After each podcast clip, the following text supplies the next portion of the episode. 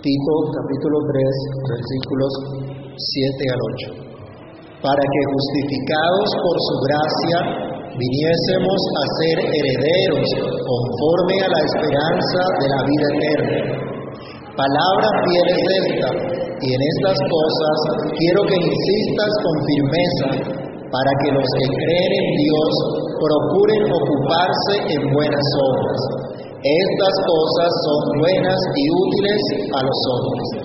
Padre que estás en los cielos, en el nombre del Señor Jesús te damos muchas gracias por el privilegio que tenemos de acercarnos a ti, de acercarnos a tu palabra. Te pedimos, Señor, que nos quieras ayudar, que nos quieras guiar. Ilumina, por favor, nuestro entendimiento para que comprendamos tu palabra, para que a través de ella seamos edificados, exhortados y consolados.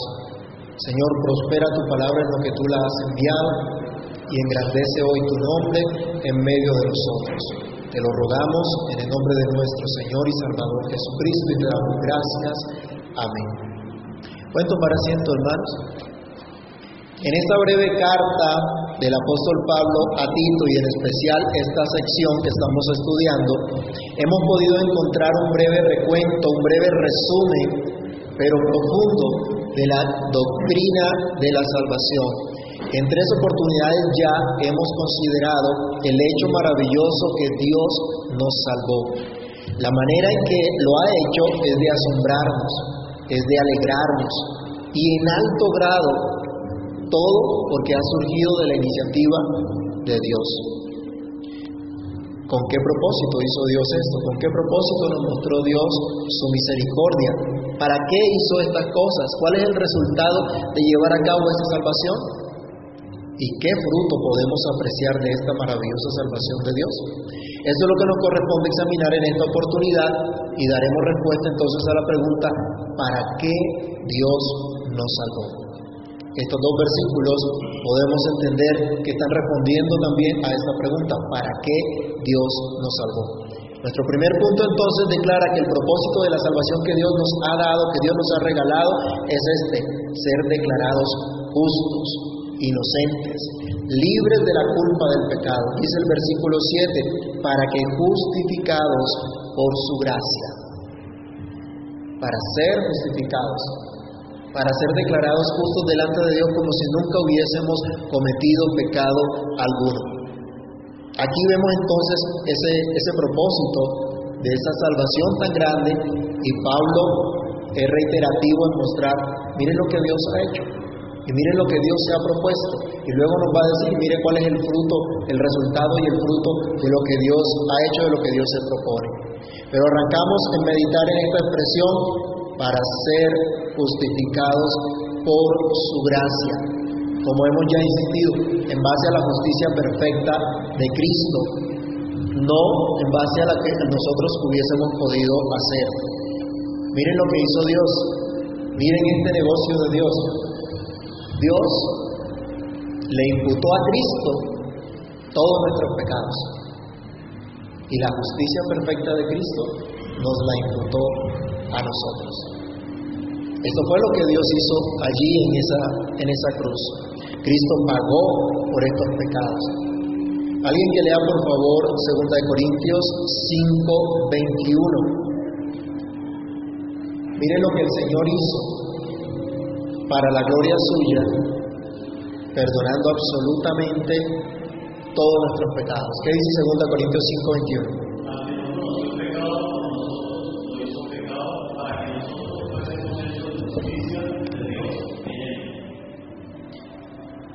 Cristo fue hecho pecado por nosotros, para que nosotros seamos declarados justos. Pero no solo esto, la paga del pecado es muerte.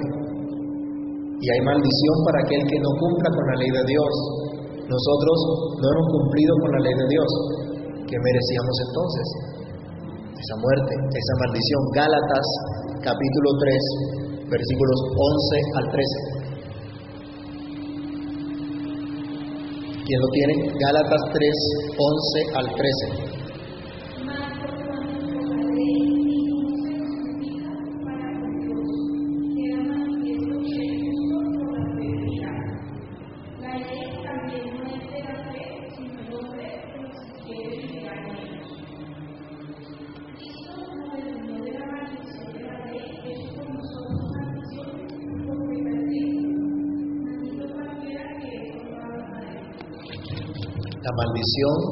Nosotros merecíamos la llevó Cristo en esa cruz. Dios está colocando en Cristo toda la maldición que nosotros hemos acarreado por causa de nuestros pecados. Y Romanos capítulo 4, versículo 6 al 8.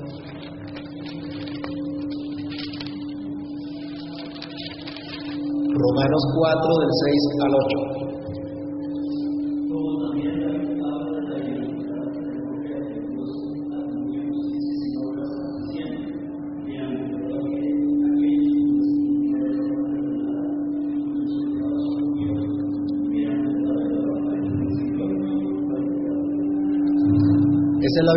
Bienaventuranza que ahora tenemos nosotros. Dios ya no nos culpa de pecado porque Cristo llevó esa culpa.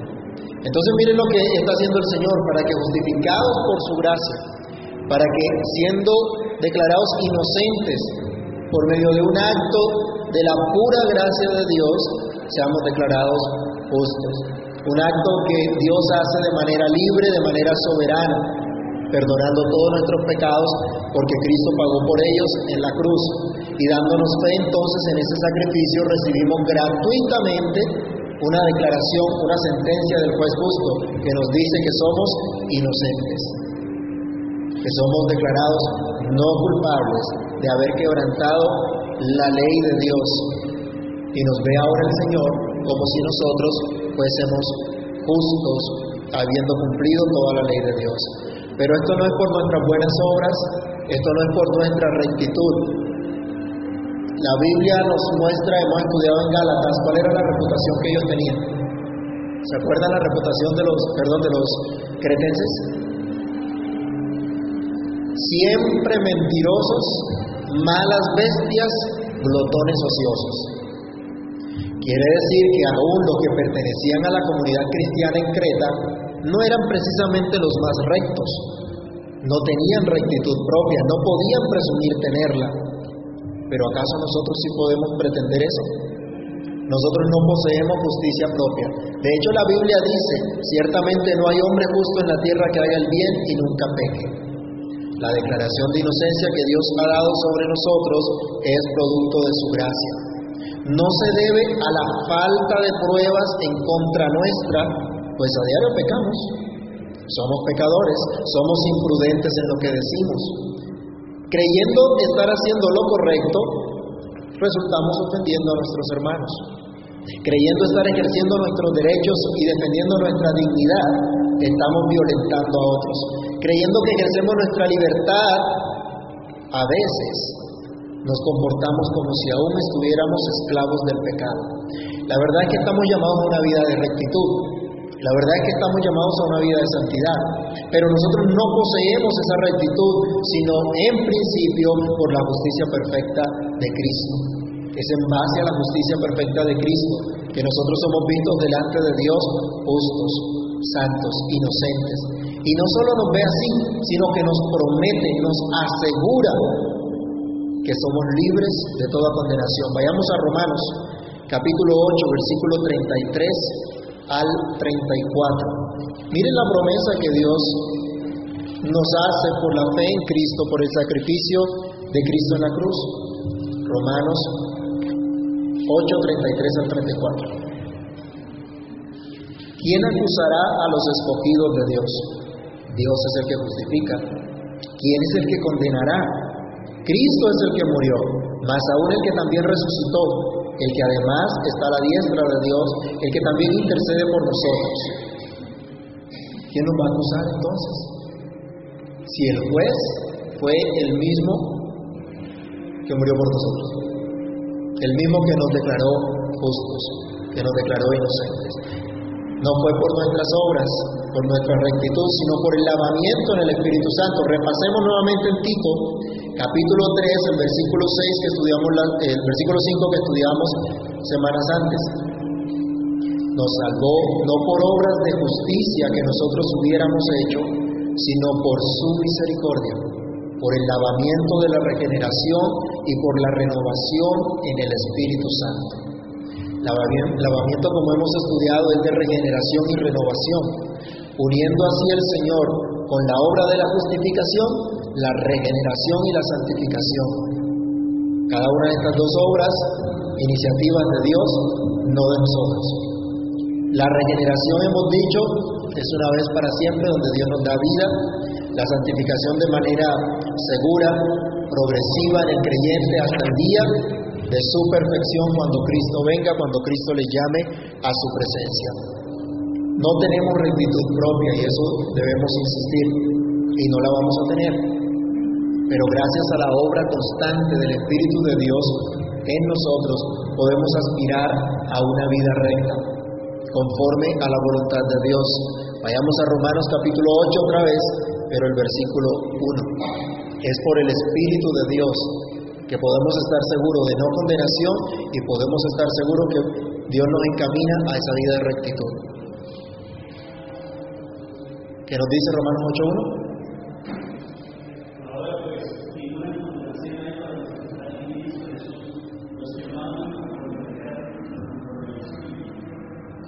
Que no andan conforme a la carne, es decir, de acuerdo a sus deseos pecaminosos, sino que son guiados por el Espíritu de Dios. Ahora habiéndose cumplido entonces el propósito de Dios de habernos declarado inocentes, de habernos declarado no culpables del pecado, ¿cuál es el resultado de esto? Bueno, versículo número 6 de Tito, la siguiente parte, nos declara acá nuestro segundo punto. El resultado es que somos herederos de la vida eterna. Es decir, tenemos derecho a la vida eterna. Dios nos entregó el derecho de abrigar una esperanza firme, una esperanza verdadera, con derecho, aunque sabemos que no merecemos nada, ni tenemos derecho a nada. Pero Cristo ganó ese derecho para nosotros. Cristo nos entregó ese derecho de disfrutar al Dios eterno por toda la eternidad. Esa es la esperanza de los escogidos. Esa esperanza la ha tenido el pueblo de Dios durante todos los tiempos. Veamos unos ejemplos en el libro de los Salmos. Salmo 16, versículos 9 al 11. Salmo 16, 9 al 11.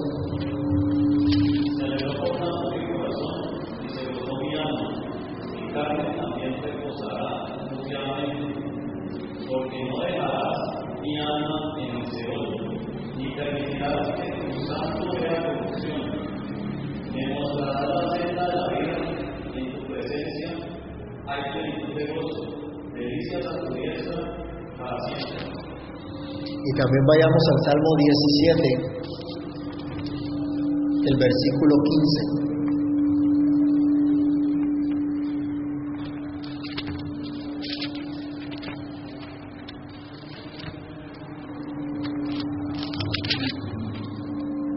En cuanto a mí, veré tu rostro en justicia. Estaré satisfecho cuando despierte a tu semejanza. Esa es la esperanza que tenía el salmista, inspirado por el Espíritu Santo, hablando de la resurrección de Cristo, pero también de la resurrección del creyente, la esperanza que tenía el pueblo de Dios. Aún el Salmo 73, versículos 24 al 26. Después que el salmista entra a la presencia de Dios y acaban sus lamentos por todos los pesares que ha vivido, acaban los, las quejas, por las dificultades que había vivido, entonces adora al Señor y confía en lo que Dios hará. Y Dios ya había hecho en él. Dice, me has guiado según tu consejo. Y después me recibirás en gloria. ¿A quién tengo yo en los cielos sino a ti? Y fuera de ti nada deseo en la tierra. Mi carne y mi corazón desfallecen, mas la roca de mi corazón y mi porción es Dios para siempre porque aquí los que se alejan de ti perecerán. Tú destruirás a todo aquel que de ti se aparta, pero en cuanto a mí el acercarme a Dios es el bien. He puesto en Jehová el Señor mi esperanza para contar todas sus obras. Decía, yo voy a despertar a tu semejanza, decía el salmista David, y acá Asam está diciendo también, yo voy a descansar confiadamente en Dios, Él es la roca de mi corazón, es mi porción, no por esta tierra, no por esta vida simplemente, sino para siempre. Esa es nuestra herencia. Y esto fue una constante también en la predicación del apóstol Pablo. Él exhortaba al pueblo a confiar, exhortaba a la iglesia a confiar en la promesa de Dios, a que no se mezclaran con este mundo, a que no colocaran su esperanza en las meras cosas de este mundo, sino que pensaran más allá, sino que miraran el futuro que Dios les había asegurado, que Dios les había dado. Primera Tesalonicenses, capítulo 4, versículos 13 al 18, hablando acerca de esa venida de Cristo, de esa aparición de Cristo, Él anima a la iglesia para que vivan como los que sí tienen esperanza y no como aquellos que no han recibido esa esperanza de la vida eterna. Primera Tesalonicenses, capítulo 4, versículos 13 al 18.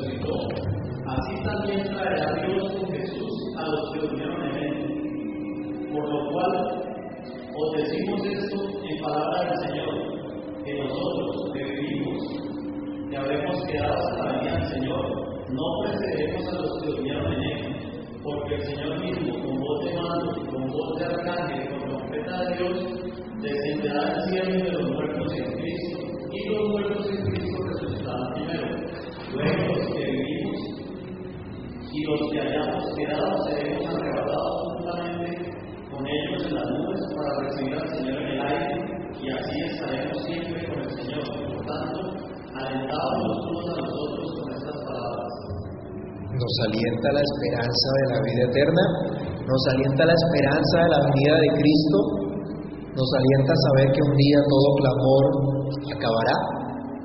Pablo le dice a Tito que le recuerda a la iglesia lo que es la esperanza de la vida eterna. La iglesia en Creta aprendió también, escuchó también estas palabras. Regresemos a nuestro estudio en Tito y recordemos otra vez que en el capítulo 1, de los versos 1 al 3, cuando él saluda a Tito, habla también de esta esperanza de la vida eterna. Él dice, Pablo, siervo de Dios y apóstol de Jesucristo, conforme a la fe de los escogidos de Dios y el conocimiento de la verdad que es según la piedad, en la esperanza de qué cosa? De la vida eterna la cual Dios que no miente prometió desde antes del principio de los siglos y a su debido tiempo manifestó su palabra por medio de la predicación que me fue encomendada por mandato de Dios nuestro Salvador. La iglesia en Creta entonces estaba siendo instruida en esa esperanza de la vida eterna. Era una esperanza constante que el pueblo abrigaba, que la iglesia abrigaba en su diario vivir como peregrinos de este mundo. Pero es una esperanza que un día se va a consumar, que un día se va a realizar por completo. Y yo les ruego, mis hermanos, que consideren atentamente este pasaje de Apocalipsis 21, del 1 al 7. Y miren lo que Dios, ya por estar nosotros incluidos en su pueblo, está haciendo, pero que un día se va a consumar por completo, cuando Cristo venga y estemos en su reino eterno para siempre. Apocalipsis capítulo 21, del 1 al 7 nos dice, vi un cielo nuevo y una tierra nueva, porque el primer cielo y la primera tierra pasaron, y el mar no existía más. Y yo, Juan, vi la santa ciudad, la nueva Jerusalén, descender del cielo de Dios, dispuesta como una esposa ataviada para su marido y oí una voz del cielo que decía, He aquí el tabernáculo de Dios con los hombres, y Él morará con ellos, y ellos serán su pueblo, y Dios mismo estará con ellos como su Dios. Enjugará Dios toda lágrima de los ojos de ellos, y ya no habrá, más, ya no habrá muerte, ni habrá más llanto, ni clamor, ni dolor, porque las cosas, las primeras cosas, pasaron. Y el que estaba sentado en el trono dijo, He aquí yo hago nuevas todas las cosas. Y me dijo, escribe porque estas palabras son fieles y verdaderas. Y me dijo, hecho está, yo soy el alfa y la omega, el principio y el fin. Al que tuviere sed, yo le daré gratuitamente de la fuente del agua de la vida. Y el que venciere heredará todas las cosas, y yo seré su Dios, y él será mi hijo. No más llanto, no más clamor. El Señor Jesús ha prometido aún que tendríamos aflicción. Él dice, en el mundo tendrán aflicción, pero confiad, yo he vencido al mundo. Habrá un día en que se acabará el llanto. ¿Estamos esperando ese día? ¿Anhelamos ese día o todavía seguimos peleando porque tiene que ser aquí y ahora que no haya más llanto, ni más clamor, ni más dolor? Nos angustia a veces que no cambie nuestras circunstancias y le pedimos a Dios profundamente que cambie nuestras circunstancias. Y a veces nos desenfocamos y no miramos el propósito que Dios tiene y la promesa que Dios nos ha dado. Otra vez, en el mundo tendréis aflicción, pero confiad, yo he vencido al mundo. Así que esta es una esperanza que transforma. Esa confianza de la que Cristo mismo habla es la que Pablo está motivando a través de esta carta a Tito a la iglesia en Creta, pero no solo a la iglesia en Creta, sino a toda la iglesia universal. Confianza en la obra perfecta de Cristo, confianza en la maravillosa gracia de Dios, confianza en el amor, en la ternura, en la misericordia del Señor, aquí ahora y por toda la eternidad.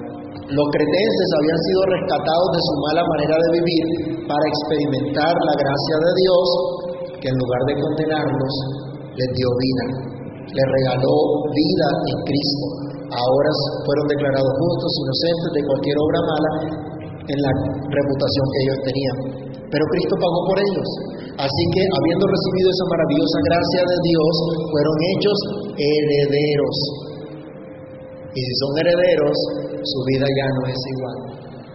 Su futuro está asegurado. Eso nos introduce a nuestro último punto y es cuál es el fruto de esa salvación de Dios. ¿Qué fruto podemos ver en nuestra vida? Bueno, aquí ahora el versículo número 8 nos dice, palabra fiel es esta, y en estas cosas quiero que insistas con firmeza, para que los que creen en Dios procuren ocuparse en buenas obras. Estas cosas son buenas y útiles a los hombres. ¿Cuál es el fruto? Obras excelentes. El fruto de nuestra salvación son obras excelentes. A eso se refiere esta traducción de buenas obras. La evidencia de haber recibido la gracia de Dios, el fruto de entender el Evangelio, de ser declarados justos en base a la justicia perfecta de Cristo, son buenas obras. ¿Cuáles buenas obras? Las buenas obras son las que Pablo estaba enseñando desde el capítulo 1 y capítulo 2. Las buenas obras son las que eh, Tito tenía que insistir a la iglesia en Creta una y otra vez. Y es lo que nosotros tenemos que enseñar hoy, no dejar de proclamar la gracia de Dios, aunque algunos de pronto hoy día han tomado la gracia como libertinaje, no por eso debemos dejar de decir la verdad. Algunos creyendo de pronto que como son salvos no por obras, sino por la gracia de Dios, entonces hacen y deshacen y no tienen temor de Dios. El creyente ahora debe ocuparse en buenas obras. Vayamos a Efesios capítulo 2 versículos 8 al 10. Usted y yo debemos ocuparnos en buenas obras, no lo que nosotros nos imaginamos que puede ser buenas obras. Pablo ya le enseñaba a la iglesia en Éfeso cuáles eran esas buenas obras. Efesios capítulo 2 versos 8 al 10 porque por gracia sois salvos por medio de la fe. Y esto no de vosotros, pues es don de Dios, no por obras, para que nadie se gloríe, porque somos hechura suya, creados en Cristo Jesús para buenas obras, las cuales Dios preparó de antemano para que anduviésemos en ellas. No son nuestras obras, son las obras de Dios. Es lo que Dios ha determinado, lo que Dios ha dicho. ¿Se acuerdan en Isaías 64:6, donde el profeta recuerda que nuestras justicias realmente no, no son nada sino trapos sucios? Bueno, el pueblo de Dios ha sido librado de la culpa y la condenación del pecado para vivir ahora para mostrar la grandeza, la fama, la excelencia de Dios, de su amor, de su misericordia. ¿Y cómo lo muestra? Lo que piensa, la manera como piensa, la manera como habla, como actúa. ¿Qué es lo que pensamos? ¿Cuál es la concepción que tenemos de la vida? ¿Qué es lo que hay en nuestro corazón y cómo actuamos? No es fruto entonces de la obediencia y abnegación propia, porque ya hemos dicho, no tenemos más que trapos sucios para presentar a Dios.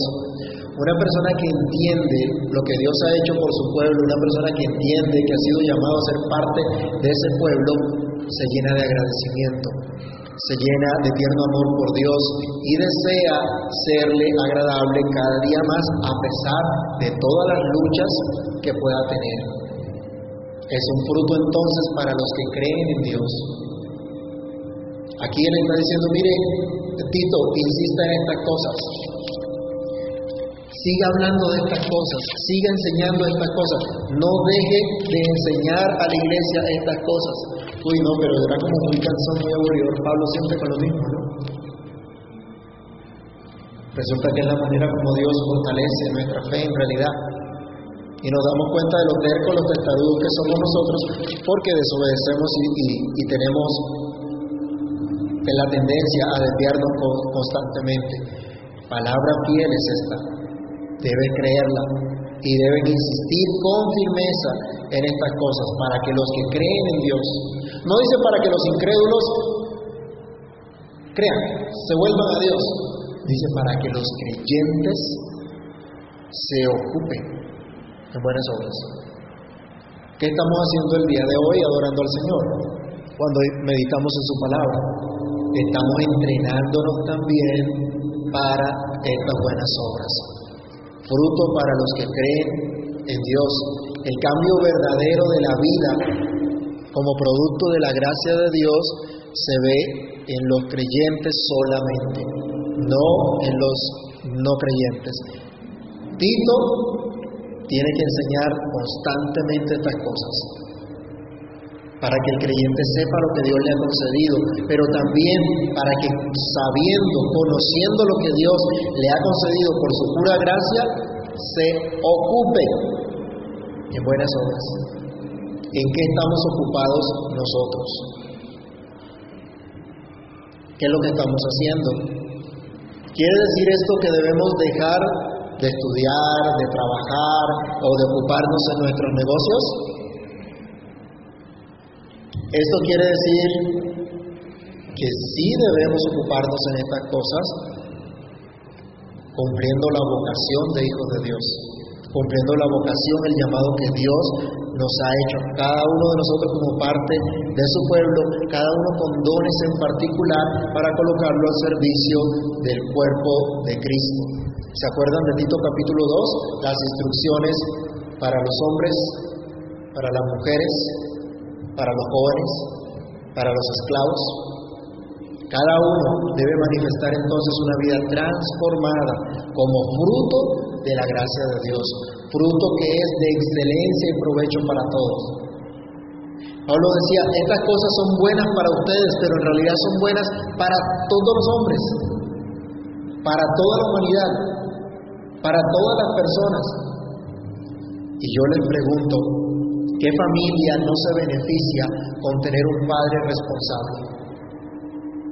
Que realmente dirija y camine su casa. ¿Qué familia no se beneficia de una madre, de una esposa prudente? ¿Qué empresa no se beneficia de un empleado responsable, fiel, honesto, que cumple con su deber, que no defrauda, sino que al contrario es fiel y es amable?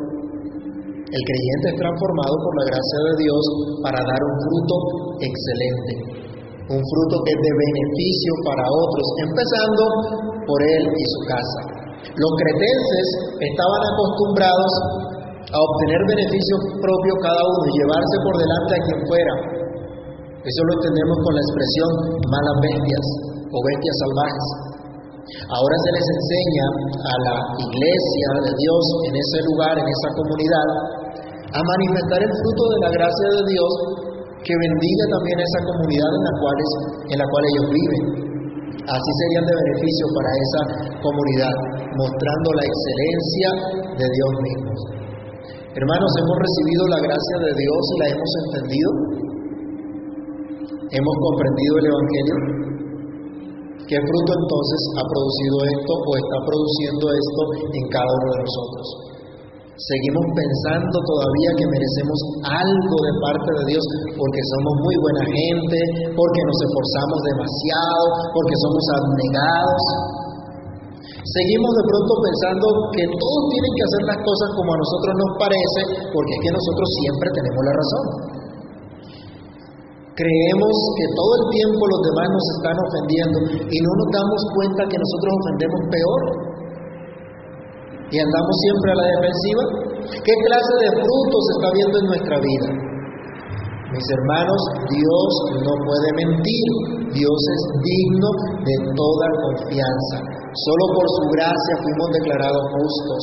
Solo por su gracia recibimos esa justicia mediante la fe en Jesucristo y recibimos el perdón de todos nuestros pecados la limpieza de todos nuestros pecados, como decía en el versículo 5, lavados por el Espíritu Santo.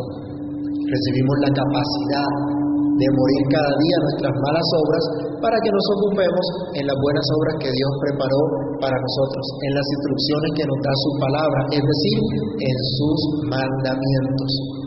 Quiera Dios hacernos entender y obedecer su palabra y que nos ocupemos en ello que lo más importante para nosotros sea ocuparnos en nuestra salvación, siendo así de provecho para todos los que están a nuestro alrededor, mostrando así la bondad de Dios en nuestra casa, nuestro trabajo, en el estudio, en la comunidad local donde Dios nos ha colocado. Oremos. Padre que estás en los cielos, en el nombre de Cristo Jesús, damos gracias Señor por tu bondad infinita para con nosotros. Gracias porque solo justificados por tu gracia somos hechos herederos de la vida eterna. Señor, permítenos apreciar esa herencia. Permítenos considerar lo maravillosa que es esa herencia. Y que esto pueda traer paz a nuestros corazones, para que toda angustia, Señor, pueda desaparecer de nuestras vidas sabiendo que es mayor lo que tú nos has concedido, que es mayor tu gracia, tu bondad. Te ruego que nos permitas comprender, Señor, esta buena noticia, que tú transformes nuestra manera de pensar, nuestra manera de andar cada día, aún nuestra manera de hablar, Señor. Quita la imprudencia de nuestros labios, y que nuestro corazón abunde tu palabra para que salgan de nuestra boca palabras que edifiquen, palabras que sean de bendición para los que están alrededor nuestro. Señor, permítenos evidenciar en nuestra vida el fruto que produce tu Espíritu Santo, un fruto provechoso, un fruto que beneficia no solo a nosotros, sino a los que están alrededor nuestro. Te imploramos, Dios, que nos ayudes, que nos sostengas, que nos extiendas, Señor, tu santa misericordia. Padre, sin ti nada somos, sin ti nada podemos hacer. Te pedimos que por amor de tu nombre quieras socorrernos y ayudarnos. Que durante esta semana podamos meditar en esta palabra, reflexionar en lo que tú nos has dicho y vivir de acuerdo a ello, Señor. Permítenos experimentar durante esta semana ese fruto de tu salvación. Para la gloria tuya te lo imploramos y te agradecemos en el nombre de Cristo Jesús. Amén y amén.